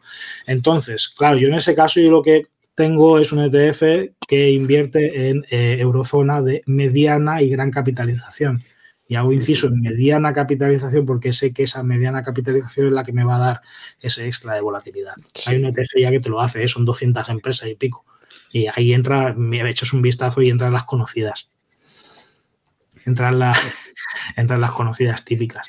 Y luego ya, y luego lo que ocurre es que si quieres realmente irte a renta variable que sea lo más volátil posible, pues obviamente no va a repartir dividendos, porque una empresa small cap es muy raro que reparta dividendos, una empresa growth es muy raro que reparta Sí, no. Es que sacrificar un poquito de volatilidad. Sí que es cierto que hay gente, pues te puedes ir, por ejemplo, a un y la gente no se complica, ¿eh? se va a un wall, a un mundial, que reparte un dividendo. Si, es estadounidense, se va a un SP500 que reparte un dividendo. Aristócratas del dividendo también, tanto de Europa como de. ¿Vale? Pero sí que es cierto que, que esto no lo podemos tomar como canónico porque afecta al tema de la volatilidad que hemos hablado al principio. ¿Eso significa que no sea válido? Para nada, eso se tiene que adaptar a cada uno. En mi caso, yo lo uso. Mira, Héctor dice que hay otra variante que es 20, 20, 20, 40 renta variable, que es interesante para los más expuestos a renta variable y dividenderos. En mi caso. ¿Lo tienes así o.? En mi caso, la pata de renta variable, yo lo tengo, yo lo que hago es. Eh, me mantengo dentro de las bandas, pero la parte de la renta variable no me importa que esté en el 30-35. Que esté por, o sea, tienes de 15 a 35%, ¿vale? Pues yo digamos que la renta variable siempre la tengo un poquito por ahí arriba, pero no me salgo. En el momento que me salgo, por lo que sea que hay una revalorización, pues normalmente tienes varias opciones. O vendes, o en mi caso dejo de aportar. En esa pata dejo de aportar y ya está, ya se regulará con el tiempo. Otro comentario, Héctor, es el problema de los ETF de oro es que no te garantizan el oro. Leeros, la letra pequeña, tienen un tanto por ciento muy pequeño. Ahí ya. no te garantizan el oro, hay que concretar que no te garantiza el oro. ¿En qué sentido? ¿De que no puedas recuperar el oro en el caso de que venga una hecatombe? Eso hay que también que tenerlo claro. Eh, sabes que están, sabes que están, a ver, son capas de seguridad, sabes que están en una cámara acorazada, en un vault, sabes que, sabes que está, se hacen controles periódicos normalizados, sabes qué cantidad de gramos de oro le corresponde a cada acción pero si lo estás mirando, y esto hay que concretarlo, Héctor, si tú estás mirando desde el punto de vista de recuperar el oro, reclamar el oro, olvídate. O sea, no. Si, si, si inviertes en este tipo de activo pensando, opinión personal, ¿eh? disculpadme, si inviertes en este tipo de activo pensando en el que si pasa cualquier cosa vas a tener derecho a reclamar el oro, para eso véate a monedas. A monedas, no, se, puede tener todo. Lo vendes y compras una moneda. Exactamente, sí, sí, Héctor, hay que leerse la letra pequeña y es un, es un, es un activo para tener exposición a oro. Hay que verlo de esa manera. Entonces, claro, activos para tener exposición a oro hay muchos y lo hay y los hay que están respaldados por derivados, por papel. El más seguro, seguro, seguro es que está respaldado por lo que he comentado, por una serie de medidas regulatorias y de control. Pero claro, por eso en, este caso, Héctor, yo tengo dos ETFs de oro, uno, uno que está en la que está custodiado en Suiza y otro que está custodiado en Londres, por si pasa cualquier cosa. Pero vamos, es que claro, capas de seguridad. Eh, MyInvestor Cartera Permanente también invierte en oro a través de ETF. Todos los fondos invierten en oro a través de ETF. Somos los particulares los que tenemos la, gran suerte de poder hacerlo en oro físico. Ahí cada uno tiene que hacer los deberes. Mira, Pablo te hace una pregunta que lo acabas de comentar sobre los rebalanceos. Si solo haces con las aportaciones nuevas o te complicas un poco más. Pues me he ido, pues sí, gracias Pablo. Me he ido a lo, me he ido a lo sencillo. Hay la manera de hacer rebalanceos periódicos en una fecha fija. Hemos hablado de las consecuencias de, que tú rebalances en una fecha física y ocurra algún evento desastroso. También hemos visto el paso contrario de que tú rebalances después, es decir, que justamente tengas la potra de que ocurra algo y te toca rebalancear. Y luego hemos hablado de las aportaciones periódicas y las hemos dividido en dos tipos. Las que vas siempre a invertir a la pata, a la liquidez, sea, ya automáticamente va toda liquidez hasta que salta la banda de liquidez y entonces ya empiezas a derivar a las otras patas o que lo vas haciendo por, por según la pata que esté cada vez más pequeña. He, hablado en general de cada una de las posibilidades que hay, Pablo. Gracias eh, por, comentarlo. Oye, una, una duda, no sé si hemos hablado ya de la eh, cartera variable, que la cartera permanente tiene la otra cara de la cartera variable. ¿Lo hemos hablado ya con la parte de renta variable o es otra cosa? ¿No? Es otra cosa. Pues es otra cosa. Eh, esto está muy relacionado con el. Esto está relacionado con el dinero divertido. Es decir, nosotros tenemos un estilo de inversión. Nosotros, sí, el, fumo, el fan money. Nosotros tenemos un estilo, nosotros tenemos un estilo de inversión. Sí, es que, es que Harry Brown era, era bastante troll. Era un cachondo, ¿eh? El Harry Brown. Tú lo dejo la cara de abuelo que parece el, el, general, el general, Sanders de, Kentucky Fried Chicken y dice yo, tú tenías pinta de ser un pieza. pues era un pieza con la cara de buena bueno, bueno. Pues eh, lo que quiere decir, y esto está muy relacionado con el concepto del dinero divertido, en que tú tienes un estilo de inversión de largo plazo, de conservación de capital aburrido, aburrido, aburrido, aburrido, que mantienes hasta el infinito y más allá, pero que hay que dejarse un pequeño porcentaje para de a todas algún capricho. ¿Vale? Entonces de ahí viene, de ahí viene el concepto de la cartera variable. La cartera variable es el otro lado de la moneda. Es que tú te, te, te establezcas una regla de oro que no vas a sobrepasar nunca, es decir, pues un 5% de mi patrimonio, un 2%, un 3%, un 1%, lo voy a dedicar a especular. Ya te pillo, ya. Entonces, ¿qué ocurre? que a lo mejor tú puedes ver que, hay una oportunidad en el mercado. Tú puedes ver que lo ves claro y dices, que ahora, mira, te voy a poner un ejemplo muy claro. El oro. El oro ahora mismo aquí pueden pasar dos cosas. O que esté por arriba, el oro está ahora mismo en máximos, en máximos histéricos. Histéricos. entonces, entonces pueden pasar varias cosas. Obviamente aquí hay una serie de estudios fundamentales de gente que controla sobre oro que tiene tesis alcistas y tesis bajistas, pero partimos de la premisa de que yo como inversor no tengo ni puñetera idea. Es una de las premisas de la cartera permanente. No quiero saber, no me quiero pensar. Pero digamos que yo tengo ahí el run run y aquí puedes hacer dos cosas. Que dice, oye, pues si tú quieres tener una apuesta alcista sobre el oro, pues ¿por qué no coges ese comodín que tienes en versión de cartera permanente y aparte te haces una apuesta, te haces una apuesta aparte? Y así no afectas al conjunto de la cartera permanente. Porque sí que es cierto que puedes, que sí que es cierto que hay mucha gente que realiza pequeñas, eh, pequeñas asignaciones tácticas, porque para resumirlo mucho, una cartera permanente es una, una diversificación estructural, pilares inamovibles. Y otra cosa es la asignación táctica, que son, que son movimientos tácticos que haces para aportar aquí. Entonces, claro, hay gente que dice, bueno, a ver, si yo voy a hacer una aportación puntual, un movimiento táctico y no altero ninguna de las reglas de oro, no me paso las bandas, eh, no rompo nada, pues bueno, pues vale, ¿qué va a pasar? Que compres un poquito más de, de oro, que compres un poco, si no te salta ninguna banda, si no rompes nada, bueno, vale, pero hay gente que dice, entonces en ese caso, planteate si no te interesa más no, romper, no tener riesgo de romper nada e irte a, tu comodín, que es el, la cartera variable, que es el dinero divertido. ¿Qué puede pasar? Que ese pequeño porcentaje de dinero divertido se haga bien, te echas unas risas y te trae los beneficios, o sale mal y no ha pasado nada, eso queda debajo de la, de la alfombra. Bueno, ahí se podría invertir en Bitcoin, por ejemplo, que es el otro que. Exactamente. Mira, voy a aprovechar, voy a aprovechar ahora que hemos visto que hemos, que la pregunta es que entró muy temprana.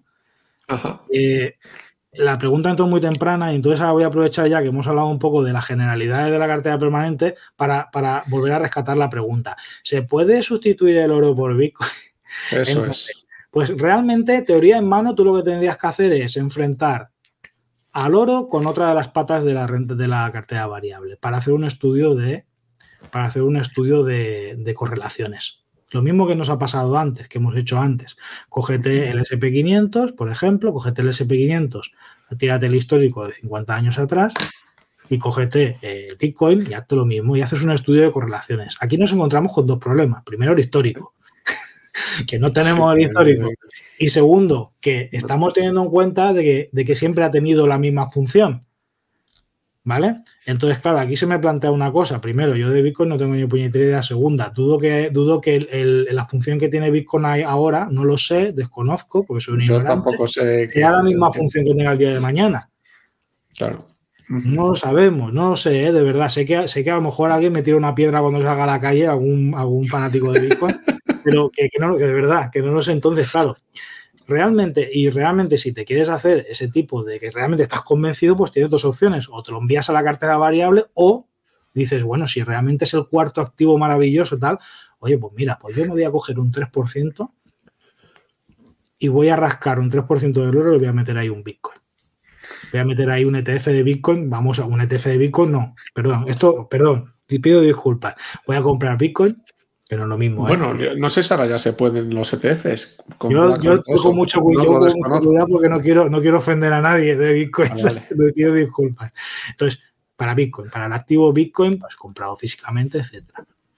Esto ya abre la puerta al día de mañana que pongámonos que de aquí a un tiempo Bitcoin se convierta en un activo normalizado y entonces, pues claro, si lo haces a través de ETF, que ya se entiendo que rompería, yo entiendo que rompería la filosofía de Bitcoin, lo entiendo, pero bueno, entonces yo miraría ETF, miraría correlaciones, miraría también costes, miraría también la calidad a la cual está valorada el activo, es decir, si es un buen colateral o no, pero esto es una cosa ya mía personal.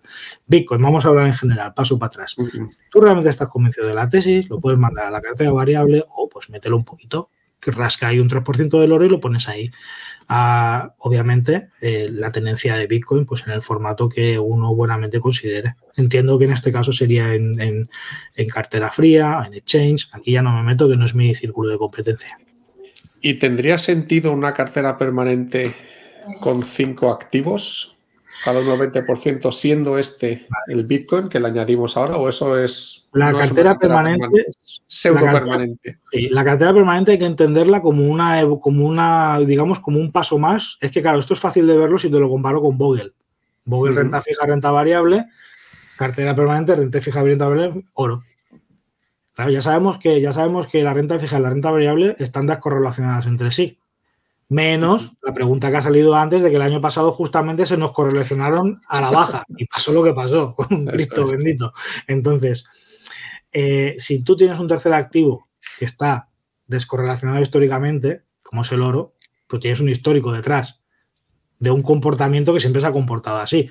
Si el día de mañana tenemos la gran suerte de tener un cuarto activo que esté descorrelacionado de los otros tres, llámale Bitcoin o llámale como quieras, llámale agua Llámale, o sea, eh, lo que sea. A lo mejor vienen los marcianos y nos ponen una divisa nueva o un activo nuevo, yo qué sé. Si está históricamente descorrelacionado, claro, es una cartera muy, muy, muy prudente, muy conservadora, se basa en el histórico. Entonces, claro, si entra algo, si entra algo que se comporte dentro históricamente de esto que estoy diciendo, bendito sea. Lo que pasa es que, claro, entonces es una cosa que no será inmediata porque tiramos de histórico. Imagínate a alguien que quiere montar mañana, eh, de hecho mañana jueves, una cartera permanente y dice, bueno, voy a empezar, pero por ejemplo el oro está súper caro ahora, voy a esperar a que baje un poquito. O sea, ¿hay algún activo que en este momento tú veas claro que, pues eso, que está caro o que no se va a comportar bien?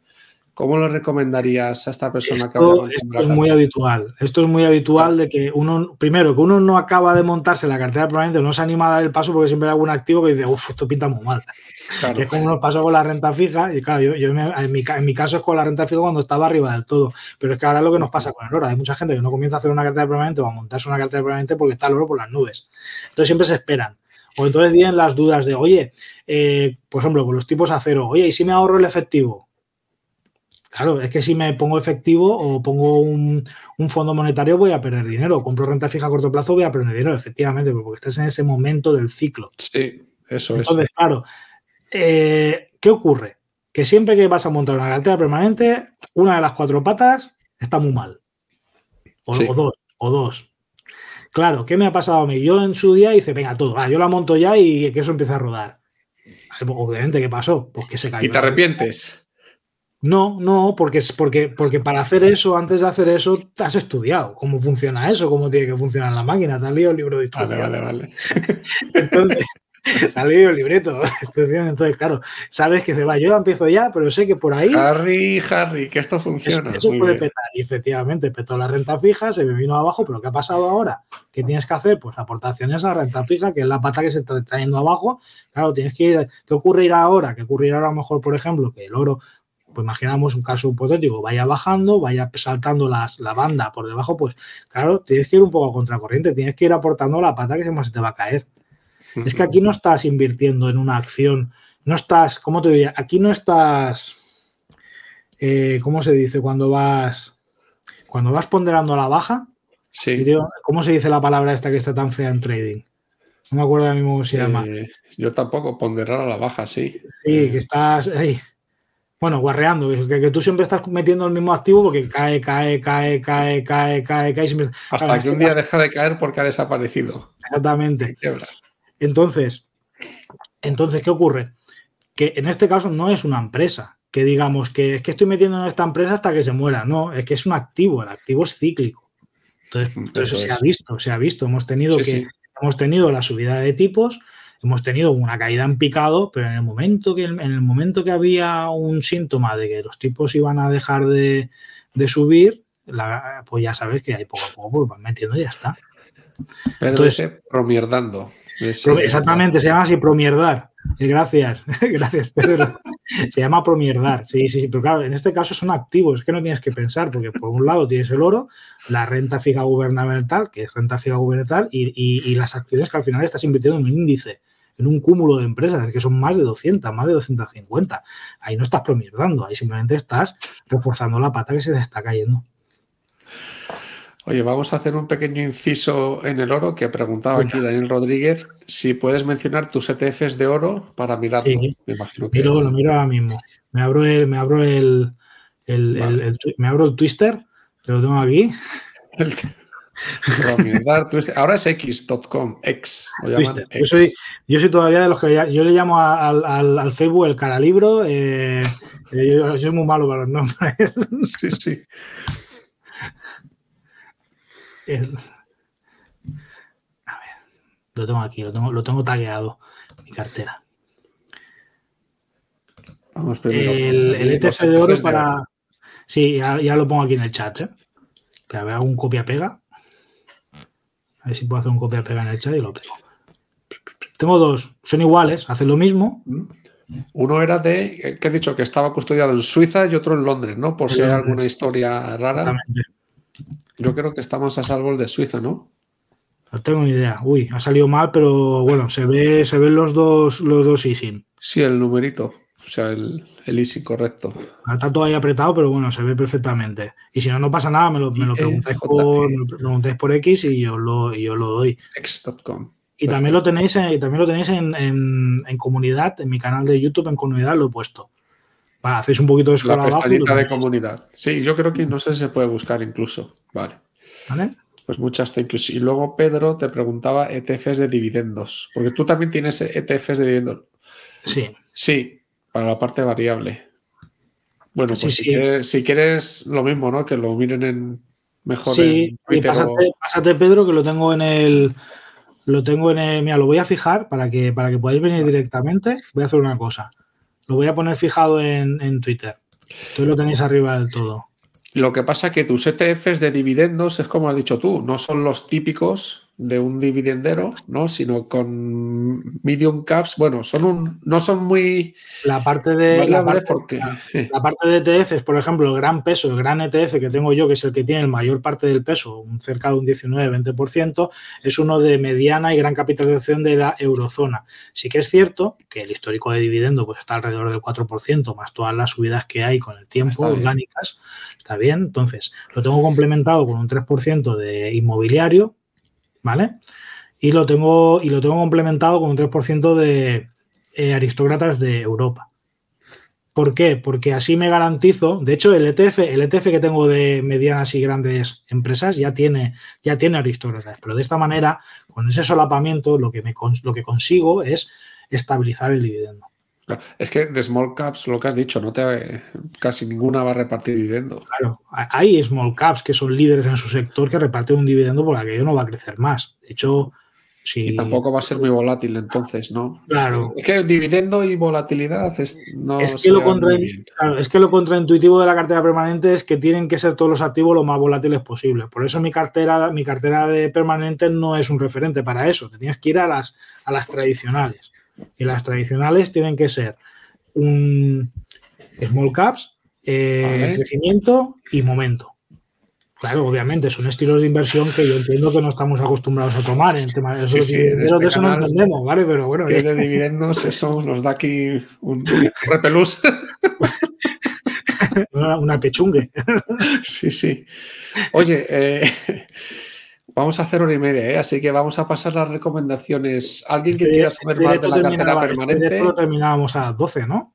Hemos dicho. A las 12 de la noche. Vale, entonces todavía nos queda. Total, mañana jueves, pero yo no, no, trabajo sin prisa. No, a ver, ¿alguna recomendación de algún libro, eh, algún canal de YouTube, algo que nos puedas recomendar? Yo no tengo ni idea de la cartera permanente, más allá de ti y de Jesús Arroyo, que le sigo por ahí. Vale, pues muy importante seguir a, seguir a Carlos Santiso, eh, seguir a, Rafael Ortega y luego también, y luego también a, y luego también a Alejandro Álvarez.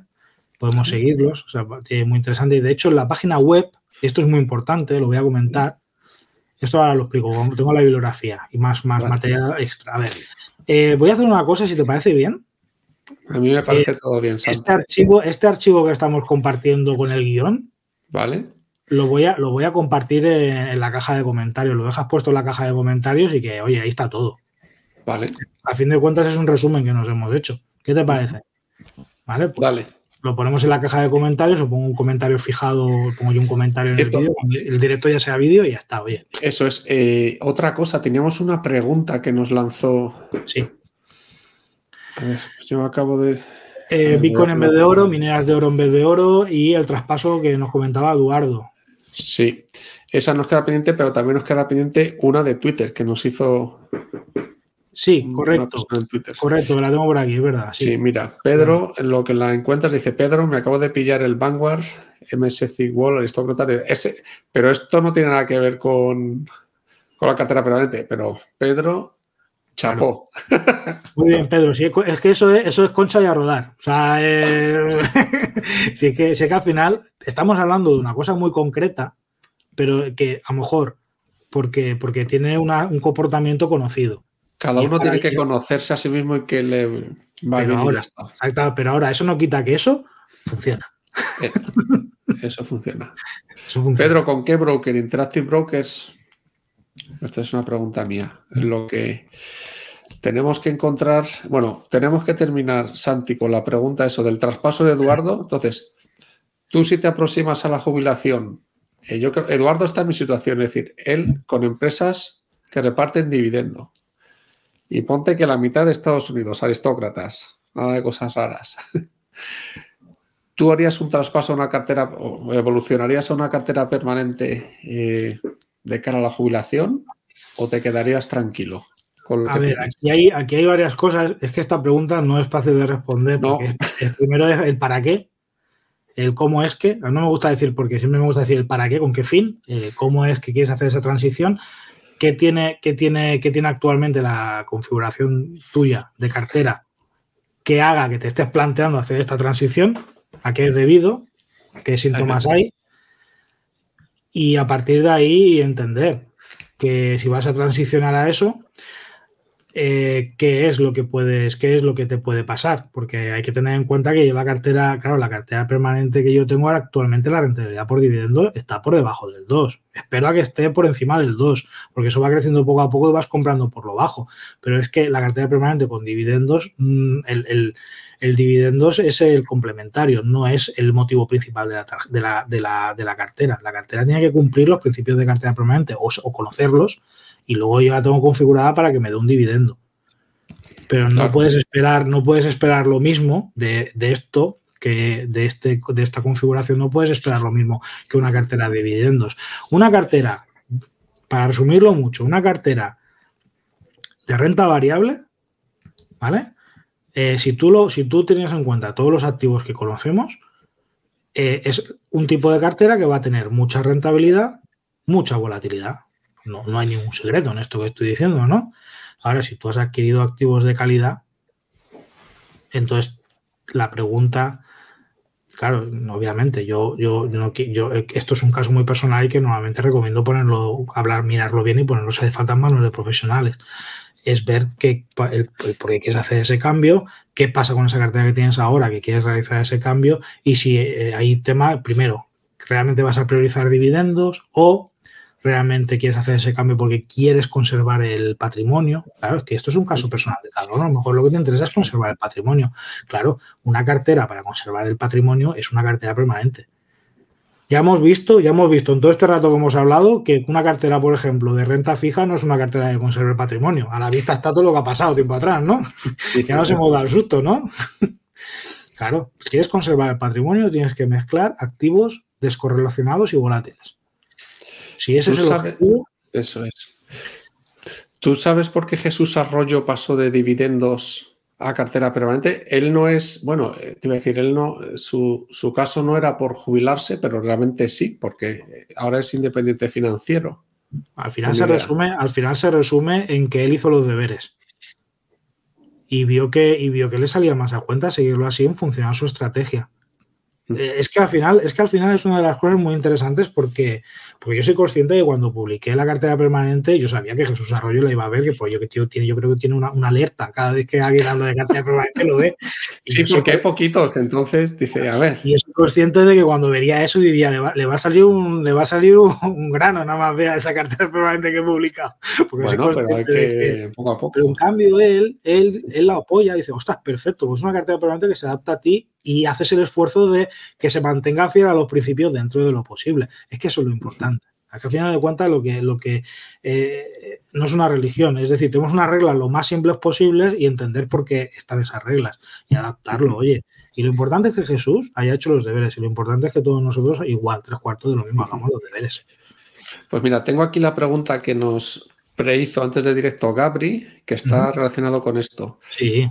Una duda que me surge es, sabiendo que vas a dividendos pese a utilizar la cartera permanente, ¿No te da cosa perderte rentabilidad y crecimiento del dividendo seguro estando fuera de los ETFs de Estados Unidos, los conocidos como dividend kings y aristócratas más importantes?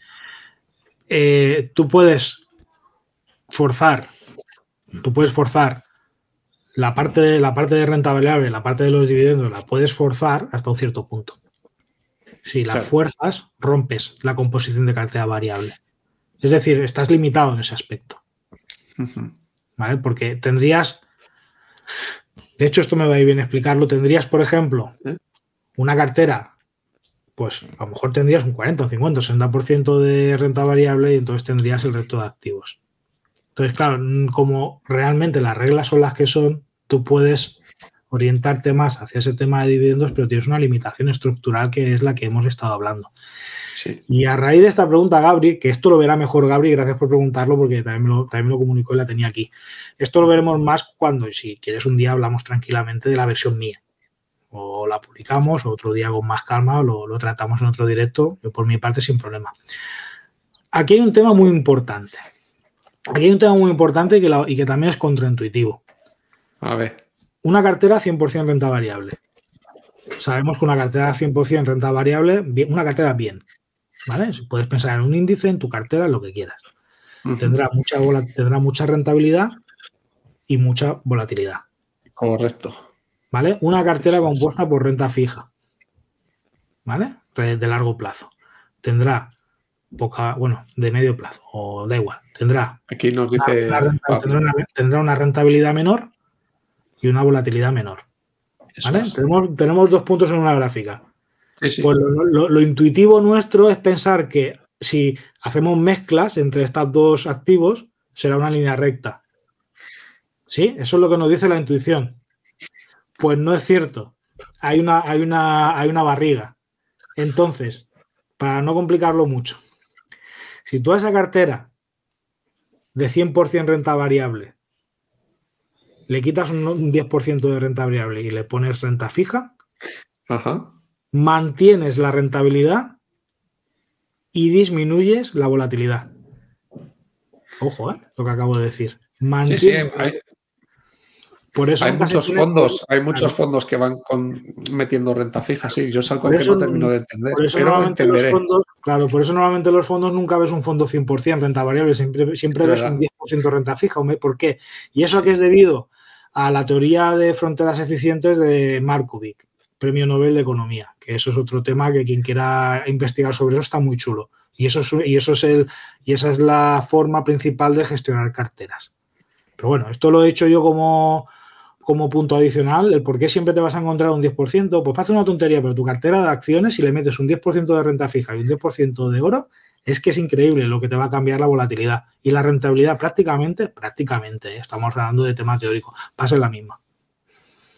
Eso es muy interesante. Hay una simetría, hay una asimetría en este caso. Es muy importante. Eso es la teoría de fronteras eficientes de Markovic. Eso no me parece mal como para adaptar un poco los dividendos. Ahora que pierdo, pierdo rentas pasivas. Bueno, a, través de, sí, pierdes rentas pasivas, claro, es que no se puede tener todo.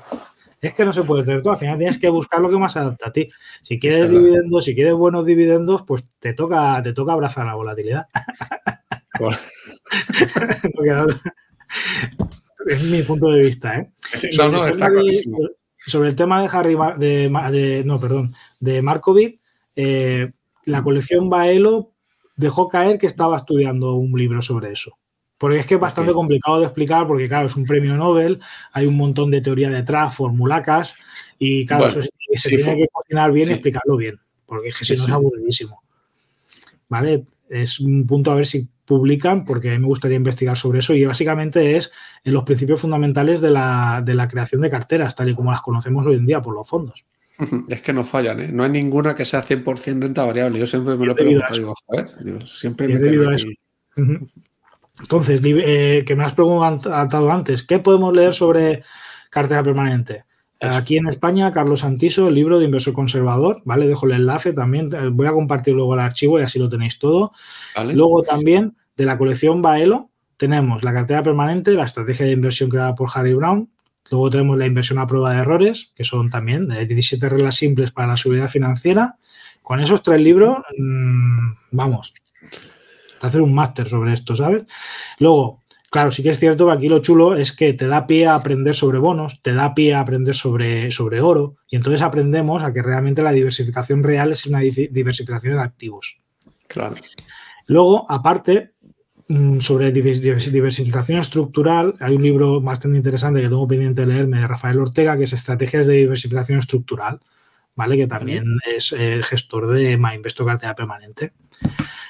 Entonces, por último, de, la web de que no te lo inviertan, ¿vale? Que, la pelota, que la pelota, la persona que he mencionado antes, que es, eh, que es uno de los referentes que debéis seguir, Alejandro Álvarez, está muy interesante porque podéis ver los programas de radio, que esto no lo he explicado, que este hombre ya cuando estaba retirado se puso a hacer radio. Bueno. Sí, sí, esta radio antigua que sonaba muy antiguo, esto es muy chulo.